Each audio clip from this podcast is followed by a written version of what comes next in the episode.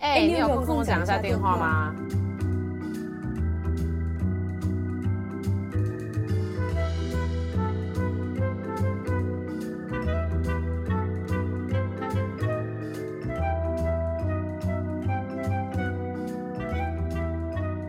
？Hello，嗨，哇，你声音很温柔哎。对啊，因为就是我。我我我我我我我该不该分享了？反正就是人家我被客诉说声音太大声，因为我每次录 podcast 都太嗨了，所以我现在要走一个温柔路线，这样。没有，最后等一下还是会破功啊！少在那边装了。啊？怎么办？嗯，好了，可以了，录到这里就可以了，结束了，结束了，今天结束了。我们今天呢，哦、是不是要延续上一集聊那个什么东西？我有点忘记。哦，我们上期聊到那个什么 work-life balance。哦，对对对对对对对对对对，这个很最近很很红诶，每个企业都在讲这个概念。哦，真的吗？在台湾吗？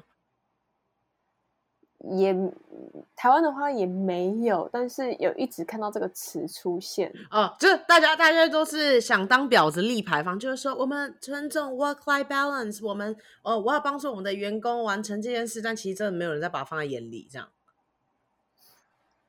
嗯，可能吧，就 work life balance 就是你自己的事情，你只能做四个小时，然后这些接下来的十个小时就是工作，大概是这个概念。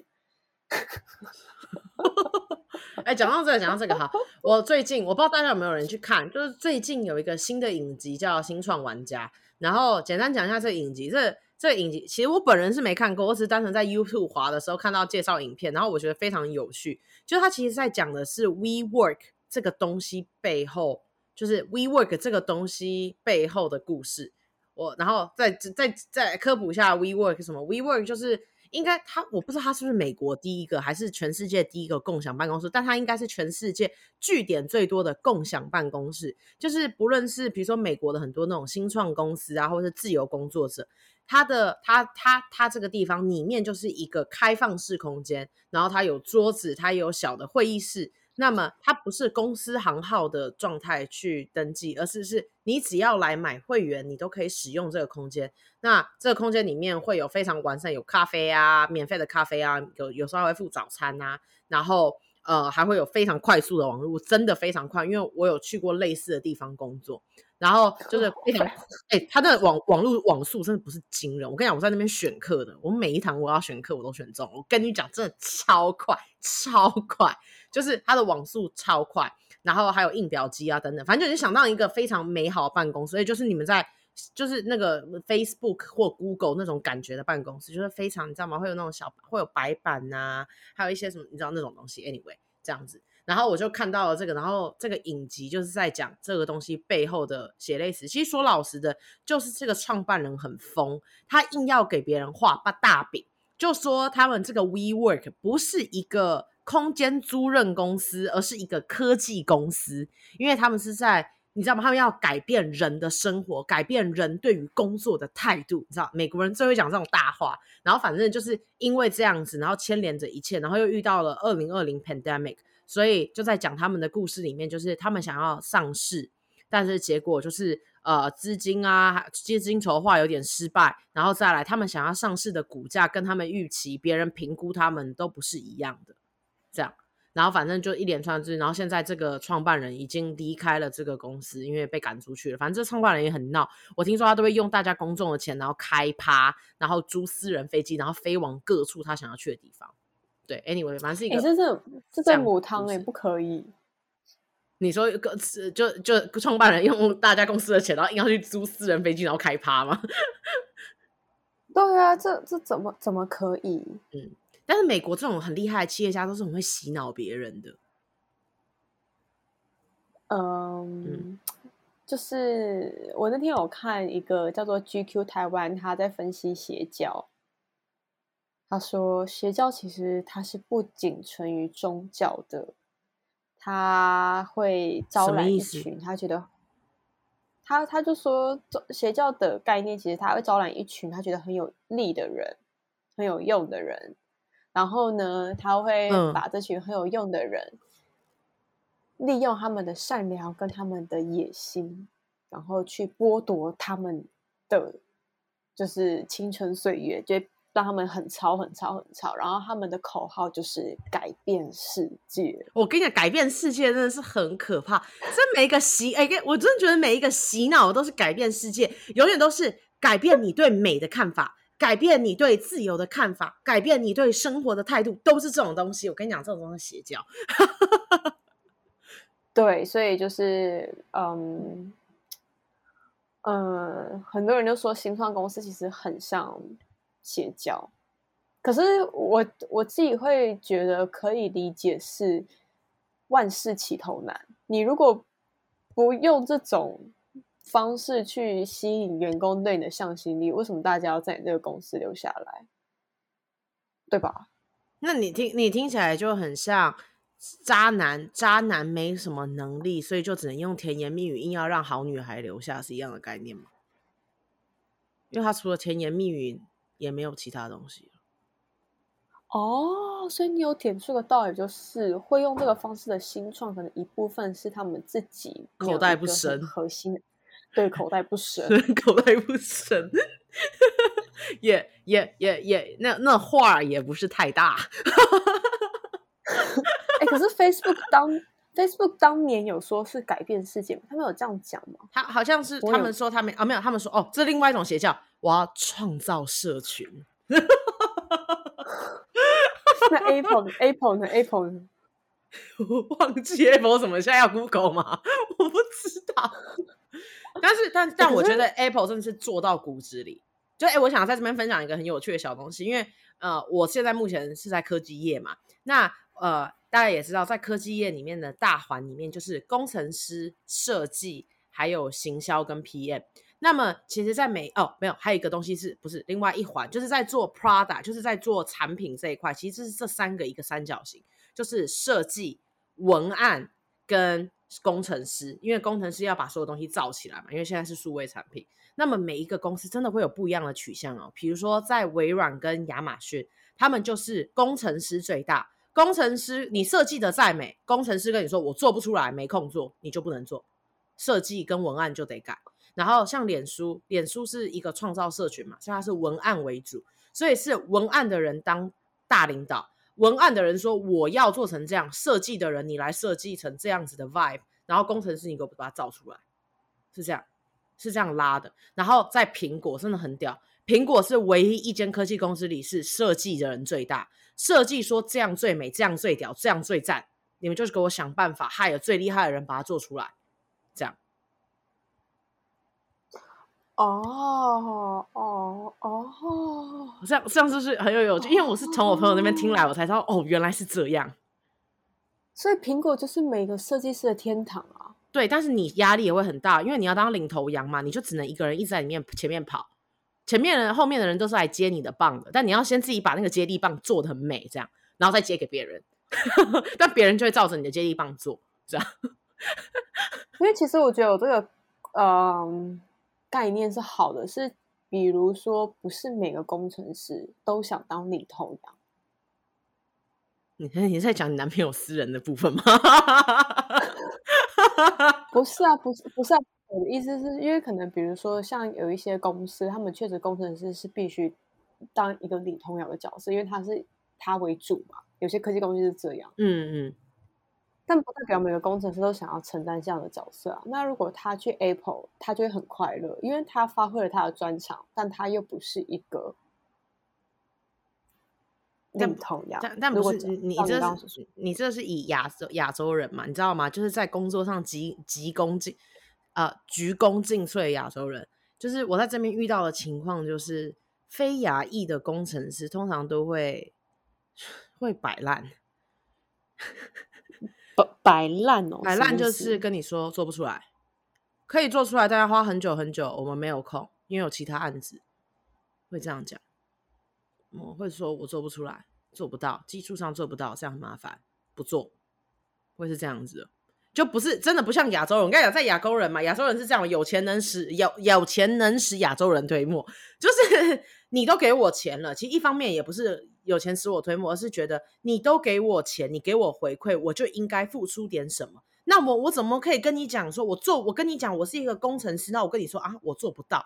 我觉得亚洲人不会有这样子的想法，所以我觉得其实我在工作上遇到亚洲工程师都是我最喜欢的，尤其是亚洲叔叔级的工程师，哇，超照的。跟你说，你觉得这样好，那我们这样做，就这样。他就说，我想办法去把它做出来。但是很多就是非 亚裔、非亚裔的工程师，哈，就是。就是我，我不是我本人遇到，但是我从我身边的朋友真的听到非常非常多，就是他们会找无数的借口跟你说做不出来，或者是我没没时间接这个案子做这么久。比如说这个东西可以做出来，但他要花六个月，那么呃，比如说不用没有不用，不是六个月，他比如说跟你说他要花比啊、比他做普通东普通设计，他已经有模板的设计。呃，模板的工程，呃，就是写 coding 的话，他要花多呃，比如说七十七，就是要多七十 percent 的时间或精力，那他就跟你说这个资成本太高，我不愿意这么做，然后他们就会以就会请 PM 来跟设计讲说，那我们能不能把设计改的简单一点，然后让工程师比较好作业，也可以比较迅速的完成，因为可能有上线时间的问题，也有可能他们人力资源的问题，这样。哦，嗯，啊，这只是题外话，没错。嗯，但但你觉得这个有所谓的对错吗？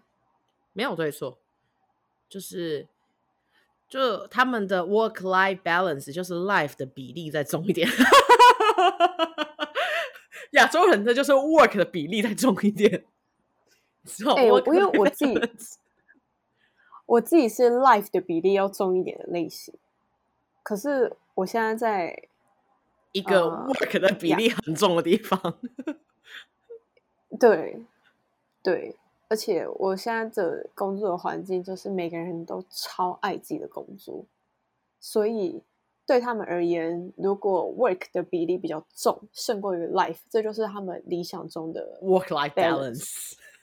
对，他们觉得他们就是 life balance，但你觉得 no balanced。对，所以平衡这种东西实在是也很尴尬。就是如果你把美国人那一套搬来亚洲，说不定是不可行的。他可能是不是需要一些在地化的一个改良？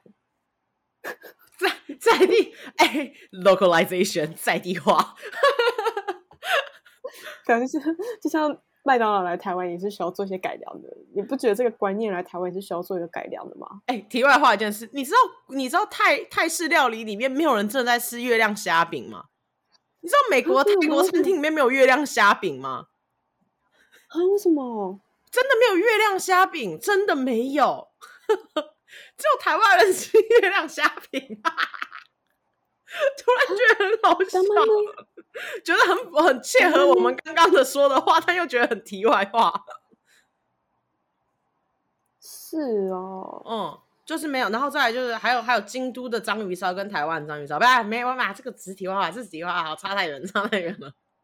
好好，反正反正就是，我觉得这个这个平衡真的很难拿捏啦，真的就是。你你，你觉得你现在你在，因为你你自己是有在美国有真的经历过美国当地的这个平，就是工作跟生活的平衡。那你觉得这一套搬到台湾适用吗？社会环境不同，我觉得不太，我不会说不适用。我觉得台湾人会很高兴啊，就是就是说老实的，我没有真的喜欢特别喜欢美国哪里。但如果你问我为什么我想要留在美国继续我的，就是我就是你知道，我先不论我退休之后，但我希望我的职业生涯可以留在美国原因，其实有一大部分是是这样，就是我其实在美国自己经历的，就是我以前在台湾也有工作过嘛，那台你也知道，呃，可能我去的是比较传统的企业，我这边就不报名字，但是我会觉得其实上下就是公司里的上下级。很明确，就是我觉得这是第一点。然后上下级很明确这件事情很明确，就比如说你在这边年资比较长，你比较长，然后或者是如果你老板没有下班，你就不能走。我觉得这件事情会直接的影响到 work-life balance，因为这个决定了别人的，这是决定了别人自由选择的权利。然后我觉得在美国这边其实是一个很平面的状态，就比如说虽然我是一个很新的新也不算很多很多经验的设计师，但当我在跟一个比较高阶的 PM 主管在合作一个专案的时候，他们会很有礼貌的问我说：“那么从设计的部分，你怎么去？你怎么想？”然后比如说我讲了什么，他们就会说：“哦，这是设计才会有的概念。”OK，我了解了，那我们这么做，这样你懂吗？我我觉得我得到的是一个。我我觉得我我被尊重到吗？或者是我被很直接的告知，你可以说任何你想说，跟你去你去要求你想要求的。所以我觉得这也影响到了在美国这边 work-life balance。其实我觉得真的在呃，我因为我身处的是科技产业，那我真的觉得科技产业有很认真在做这件事情。就比如说一个很大的专案结束，就会有其中一个组员说，这个专案很大，我觉得非常的辛苦。那么我想要一个假期，所以我要请下个礼拜一个整个礼拜。通常老板都会说：“哦，我开心你请假，好好休息。”还会问你说你要去哪里玩？然后或者去某个地方跟他说，然后去芝加哥跟他说你要记得去吃人家的披萨，这样你懂吗？我我觉得是这样子一个环境造就了你有权去选择你 work life balance 到底想长什么样子，是一种自由选择的感觉。所以你刚问我说你觉得搬到台湾适不适用？我觉得不是适不适用问题，而是说这个环境要跟着改变，才有办法建立这样子的。你要先改变这个环境，才有可能去建立这样子形态的东西。这应该是我的感觉。我我自己个人到目前为止是这样感觉了。我觉得那很难，因为可能比如说 直接直接下定论，呃，那很难。因为比如说，可能今天带你的主管，他自己本身就是一个。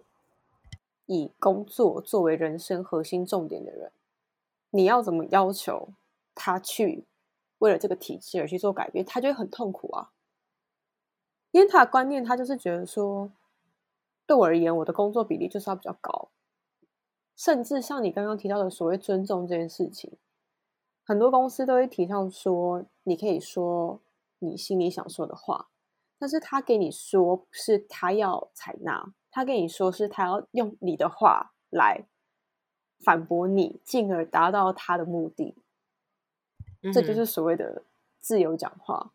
那这个东西叫做尊重吗？我觉得这个画一个大问号。嗯、所以就是因为其实可能是美国他们那个工作环境，然后你在的那个科技公司，他们其实不光是白人，甚至是在那边工作一阵子的亚裔。他们可能都有了跟你一样的观念，跟一样的类似像三观吧，工作也有三观，所以你们在这个一致上，你们跟着这个脉络去走，就会是很流畅的。可是今天美国这个新的东西，它进来台湾的时候，我我不太不太确定这个跟我们每一个主管或者是社会的三观有没有合。而且这个很最可惜的就是那个每个代理的人他的成长环境啊，因为我觉得亚洲人甚至是亚洲长大的精英，他们好像不太能接受所谓“摆烂”这两个字。哎，我我我不是说美国人他们摆烂，就是他们是摆烂啊，他们好像不太能接受“摆烂”这两个字。可是如果只要你没有办法接受，你就很容易。用工作把自己逼到绝境，嗯，哎呀，我这边我这边要来平反一下，我觉得美国人也没有摆烂，他只是把工作跟生活画的很分开，就对，呃，你懂我概念吗？然后，呃，我懂，就是比如说他在工作里，我是我，嗯嗯，就是呃，我是支持刚刚那个美国人会那样回的，因为。我现在能力，我就是做不到。嗯，你不要逼我。我现在就是，如果我做这件事情，就会影响到我的生活。所以你要我做可以，那你要给我时间。嗯嗯嗯，嗯，我会我是支持他这个想法的。所以我我会觉得说，这个东西不是摆烂，是因为他很清楚知道自己的能力，或是他自己的状况在哪里。嗯，可是如果你今天这个角度，你去跟。台湾的一些主管讲，对不起，以上都是仅仅有我个人立场 去讲的话。如果今天是 YouTube 的话，就一直打那个，那就会打弹幕。呃，频频道仅 Ari Mary 立场。对他，他他就会他就会说，你不要给我找借口。因为他回话的态度就觉得我在摆烂。嗯嗯嗯嗯嗯嗯嗯嗯嗯。那那我就会觉得说，嗯，什么意思？嗯，对，好，我打断你，刚你继续你刚刚你要说的。嗯嗯，没有没有没有没有没有，我我我我也忘记我本来想讲什么，但但我觉得我我很很了解，我其实觉得尊重这件事情，就是怎么讲，可能也是因为美国就是一个大资本主义国家，你可以说他们超级唧唧歪歪，然后超级自私，但你也可以说他们自私生出了非常多对人的尊重，就因为他知道每一个人都有他私人的空间，嗯、每一个人都有他非常在意的人事物。你说家人跟工作哪个更重要？当然，你大家会说都很重要。但如果硬要选，当然是家人更重要，因为没有人想要跟一个机器人工作。我都需要是有一个。如果你一个人连家，就是你，你连你就你知道吗？你你连家人出生出了什么事情，或你自己的健康出了什么事情，你都没有办法好好的照料照顾好，你怎么能说你可以好好的工作？我觉得这是一个美国人的概念。就是你你你知道吗？我觉得是一个从概念本身的不同。那当然这边要平反一下哈，不是每一个美国公司都是这样。那比如说微软的话，微微软是这样子的，微软是一个非常家庭为主的公司，所以在这个公司里面，基本上都会是一些比较年纪比较长的人，那工作的流程速度也都会比较缓慢。那么它就是刚刚就是刚刚呈现的那样，大家就很尊重私人家庭还有个人健康。管理的这些东西，还有放假这些东西，那也有比较年轻，然后比较冲的、比较冲的呃公司，比如说脸书就真的比较超。那当然里面会聚集了很多很厉害的年轻人。那如果你是你，比如说，那这个又要牵到一个东西，就是你对工事业上的，你对事业上的追求，有些人追求事业上的成就感，那希望他在年轻的时候多学一点东西，然后可以往更高的位置、更好的公司、更赞的年薪爬。那你可能就会选择像脸书这样比较多机会，大家都很拼，然后很多年轻人、很多很厉害的人在的公司。那么你成长的幅度、成长空间、学习的空间都比较高。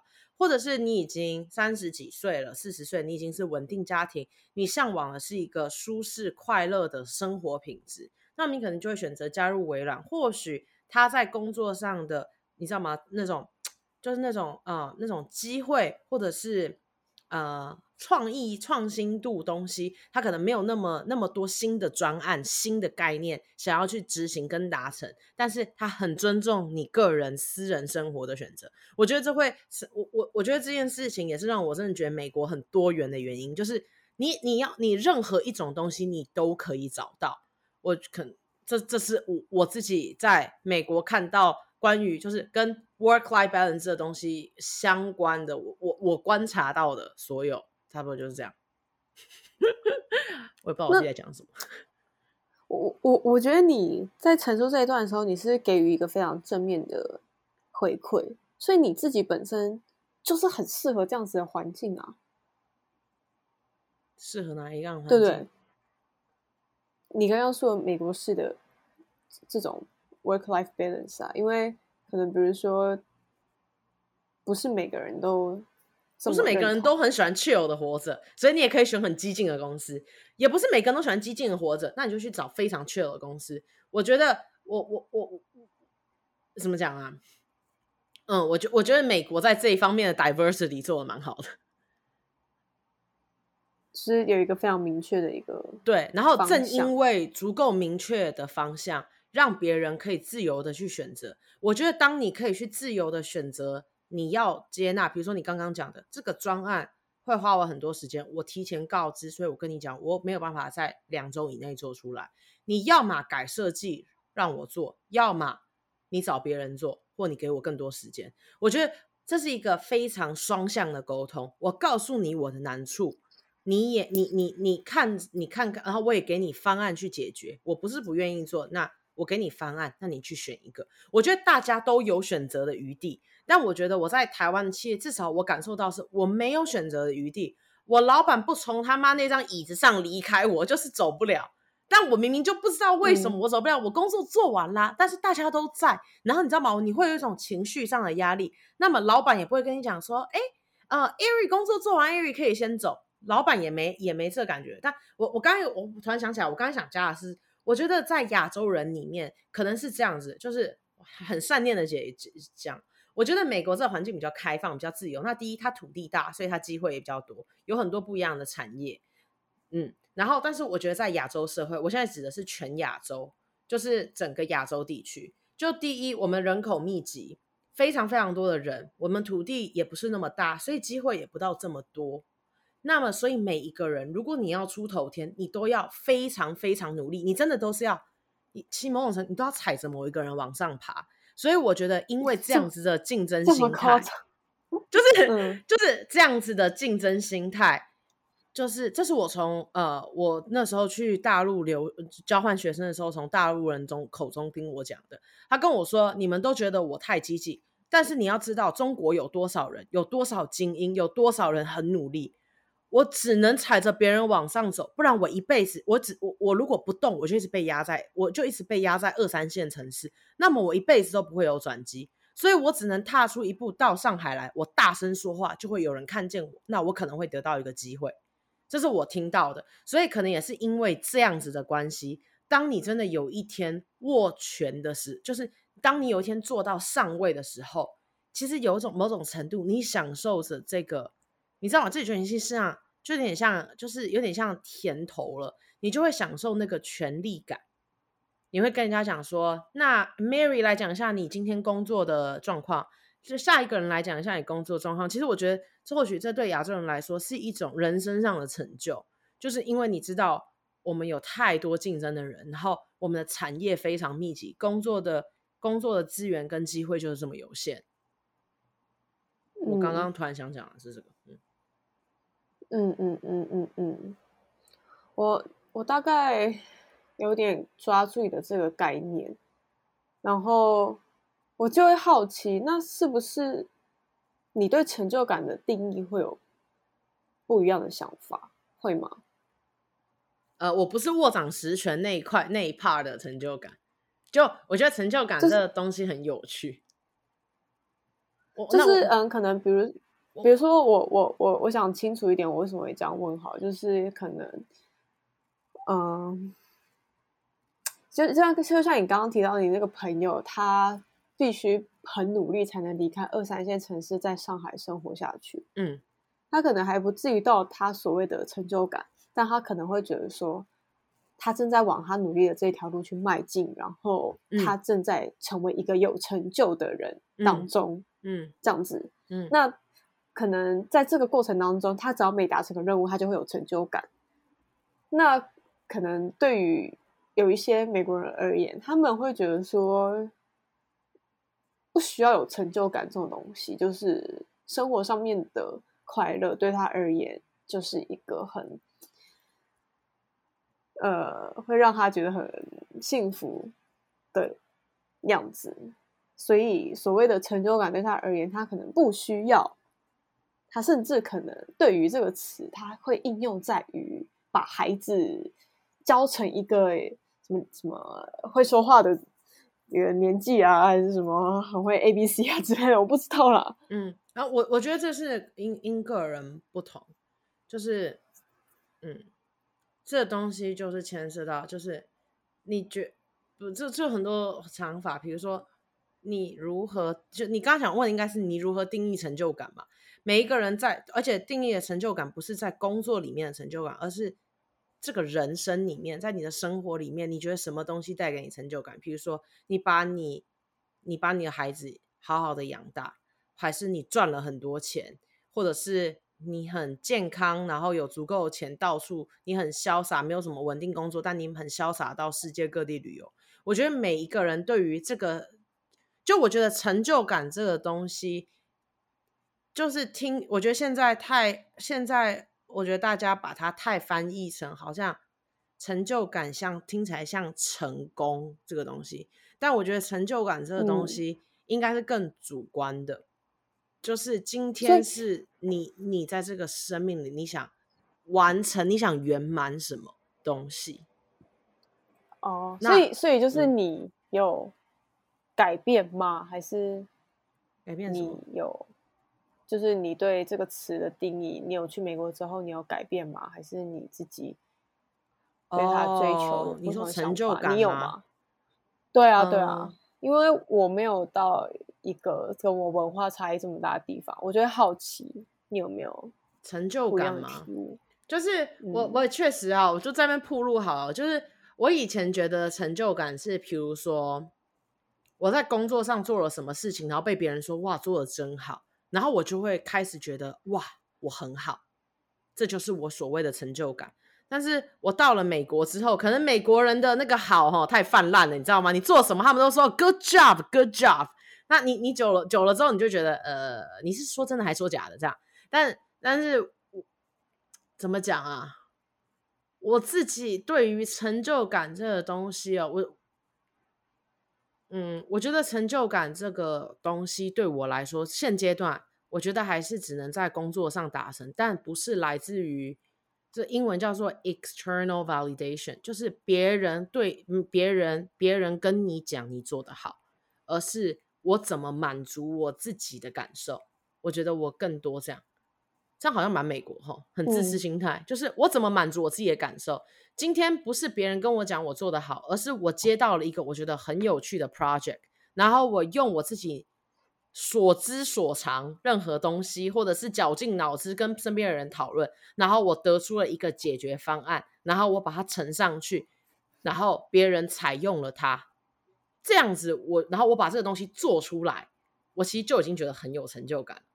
就是我觉得这个成就感是对于我自己是觉得原来我这个人有用，我觉得我的成就感现在是这样子，就是我这个人有用，就是我我能够完成点什么，然后我有在某一个领域有我了解的东西，然后并且那个东西我也喜欢，然后我喜欢用这样子的方式去解决，无论是任何工作上，工呃呃呃我的我的组啊，或者是我的。我的我的单位啊，或者是我的公司的一些小小的想要解决的问题，我觉得这东西现在就被我划分在成就感里面。嗯嗯嗯嗯嗯嗯，就是更更多是一个自我满足。嗯，然后这个满足的层面包含你在实践它的过程，到它最后真的就是类似像上架这个概念。对对对对对对。嗯。就是长得像像那个像男友养成记，就男友从很废人，然后你就开始灌溉他，然后教导他，然后有一天他成为了你心目中完美的男友的时候，你就觉得我天哪，我真太棒了，就可能是这样吧，开玩笑。嗯，这这，我我我有时候就会想到，这是不是一种自由？因为你今天你对于自己角色的定位的那种。好与坏是来自于自己的掌控，而不是一些非常客观，甚至是他人给的想法。嗯，就比如说我，如果今天成就感不是来自于流量，不是来自于别人夸奖的话，不是来自于别人的喜欢，嗯，那代表你可以自己掌控你自己，你对你自己的价值的定义。嗯嗯嗯，我就会觉得说，这种东西好像会引导我们成为一个，你知道，更自由的一个境界，但是。这过程又蛮难的，因为第一个就像我们上一集有提到那部电影，我们要知道我们自己想要什么，这东西本身就是需要一个过程，嗯，然后这过程好像要需要很多他人的肯定来告诉我们要完成到这个阶段，所以越讲好像越复杂。但我让我来分享我，嗯嗯嗯，对对对，但你怎样？没有没有没有，继续继续。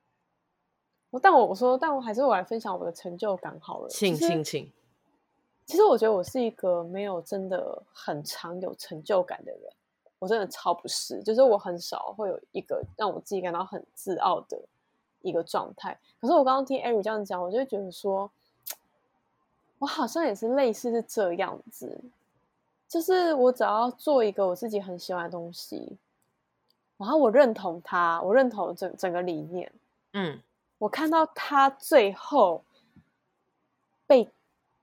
认就是被采纳，而让他可以，你知道，类似像是，比如说沿用下去，我就会觉得说，哎，很开心，因为有点类似像我的宝宝生出来了，嗯，只要我们的小孩不要胎死腹中，我们就会有一种成就感。我我觉得还有一种东西，就是我我觉得还有另外一种感觉，我就听你的啦，因为我知道你的，其实我觉得你，我把你划分在你比较类似。呃艺术类的背景，嗯，那我觉得这个的话，我自己的感觉是，其实也不是获得别人认可，而是当那个东西被展示出来的时候，你觉得有一个我心里所想，我我打造的东西被被有些人看见了，我觉得这件事情对创作者来说就很重要。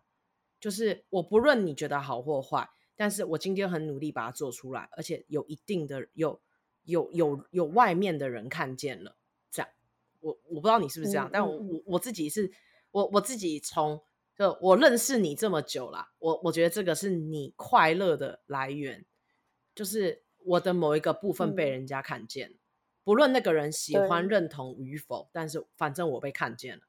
这样。对，但是但有些很私密的东西还是会不太想要被看见，比如说啊，就像我毕业作品，我是就是拍我我妈的一个纪录片，嗯，啊，这东西真的是超级私密，然后我自己真的是完全无法公开它。我我不会我不会觉得自己是一个创作者或者是一个艺术家什么，我就是一个单纯脑子里面有时候有些话很想说，可是我必须说。在公开的这个过程中是需要一个很大的勇气，所以大家，如果你们今天看到一个很烂的作品，还是一个很烂的什么东西的时候，请你们不要去侮辱这个人，不要去批评他，因为他已经花了很大的勇气去把这个东西放出来了。来对，这个东西对他而言就是一个很大的一个门槛，他已经跨了过去了，这样。嗯。我不知道为什么我们摩爱楼这么多，但是说到创，因为成就感这种东西，其实跟自我是有一个很深的连接。嗯，甚至有些人他们在自己的工作上，他们达到了一个很高的成就，但他们不一定知道这个真的是他们自己要的。嗯，他们是所以才会来好好思考什么叫做成就感这件事情吧。嗯，怎么怎么讲啊？就是。你刚刚你刚刚有提到那个电影嘛？然后其实我上次有一个很想分享，就是我从电影，其实我不是从电影，我是看了啊、呃、一个就是有点像，也不是影评作家，我不知道随便怎么样的人在 YouTube 呃在 Instagram 分享的一个文章，就是刚上次那个在那个多重宇宙那东西里面，它其实里面有一个很有趣的设定，就是呃因为它里面有多重宇宙设定，所以你要如何跳转不同的多重宇宙，看到你人生其他的。就是你知道人生其他的可能性的那个多重宇宙里面，它其实的设定是这样：你要先做一件很诡异的事情，然后你要很专心、很认真，然后按下那个耳机键之后，你就可以跳转到那个宇宙。那么我其实觉得他在呃，就是我看的那个作家吧，anyway，他讲这段流程的时候，他就说他觉得这是一个很有趣的设定，因为其实这跟人生一样，就是当你想要就是看到生活里不一样的可能的时候。其实你也是要做一样的事情，就是不是做很怪异的事情，就是要做一件你平常不会做的事情，不同的事情，然后你要专注，然后接下来你就可以 switch，然后就跳到那个可能性那边。然后我又我我我我我我觉得，我觉得这个如果我们把这样子的每一次的这样子的过程作为一个，你知道，作为我们定义成就感的一个方式，其实我觉得好像也还蛮不错，就是。我每一天都在尝试一个新的可能，那么我每天都创造了一个不一样新的经验，或者是我我人生不一样的小分支，我觉得也还蛮有成就感的，也可以蛮可以把它放进在成就感里面，就是自我自我挑战这样子，所以每天都做一些新的尝试。我等下就去在床上大便。靠！别吧，你疯了吧？这要被黄标了吧？我的妈呀！你到底说了什么？哎，你知道那个强哎，那个那个那个强尼戴普跟他老婆最近在打官司。我跟你讲，我超爱看，我是狂，我有去追直播。哎，我觉得这哎这两个这这这一个真的是太夸张了。好，这个这个我们这个差太远了。Anyway，来，那 Mary 挑一个东西做结尾吧。我我我最后想，就是其实我觉得宇宙摇这种东西给我一个感觉，像是不光是勇气，它有时候是不要在意别人怎么看你。嗯，就可能假设，可能那时候我去北京好了，很多人就会觉得说，哦，你去北京为什么要去那个什么共产制度的国家之类的，甚至是 有嗯、呃，我很喜欢的老师跟我讲说不要去啊，什么什么的，他就会觉得说可以去美国啊，或者去台湾啊，因为我觉得他会希望我去美国，他的想法是这样，嗯，因为可以理解他自己本身在美国念书的，嗯，然后。然后我我就会觉得说，其实去北京这件事情对我而言也算是一个宇宙摇，包含你去美国这件事情也是一个宇宙摇。嗯，它其实就是不光是跨出自己的一个新挑战，你其实要承受的很多的是外界对你的一个观感。嗯，比如说你去美国，说不定会有一些人觉得说，嗯，你英文这样可以吗？干嘛呢？之之类的，没人这样跟我讲，但我自己就自己一直跟自己讲。对，就说不定你自己的某一个最大的观看者就是你自己，邪恶的艾瑞。没错，就是你行吗？之类的。我其实印象很深刻的有一次，里面有个宇宙老师，他们好像拿什么东西捅屁股吧？哦，对对对对对对，就就就或者是他去。跟那个他很讨厌的那个税务员说“我爱你”啊，对对对对对对对，这这些东西都是有点类似，是放下自己的一个成见呐。嗯，你不觉得吗？然后也算是放下，也是放下对世界每个人主观的观看吧。对对对对，嗯。但是我必须说，电影始终是电影，因为我们人要活得这么做自己，没有这么简单。好不好？哇哇，不是，等一下，最后的结局，这有违我们平平时，我们最后都是就是结束在一个鼓励性。我们第一次就是跟你讲，没这么简单啊，是真的不简单啊。但是不要放弃啊，对不对？嗯、我跟艾瑞一定也会做 podcast 节目，做到我们八十岁，牙假牙都掉了。然后嘞，口齿不清，含糊不清。哎，最后我们就变打字的。打字 podcast，哎、欸，你看过那个好像蛮有趣的，就我们两个打字，然后把它录起来，然后把它上传到 YouTube。哦，哎、欸，哎、欸，不错哦，哎、欸，这是蛮有创意的。哎哎哎，不然我们从这个开始，你觉得怎么样？你说现在吗？不是啊，我说我们开始做这件事情，你觉得怎么样？嗯，这个宇宙我就不打算摇了。啊，各位听众，我会我会努力说服艾瑞的，期待一下，下集见。好了，拜拜，拜拜。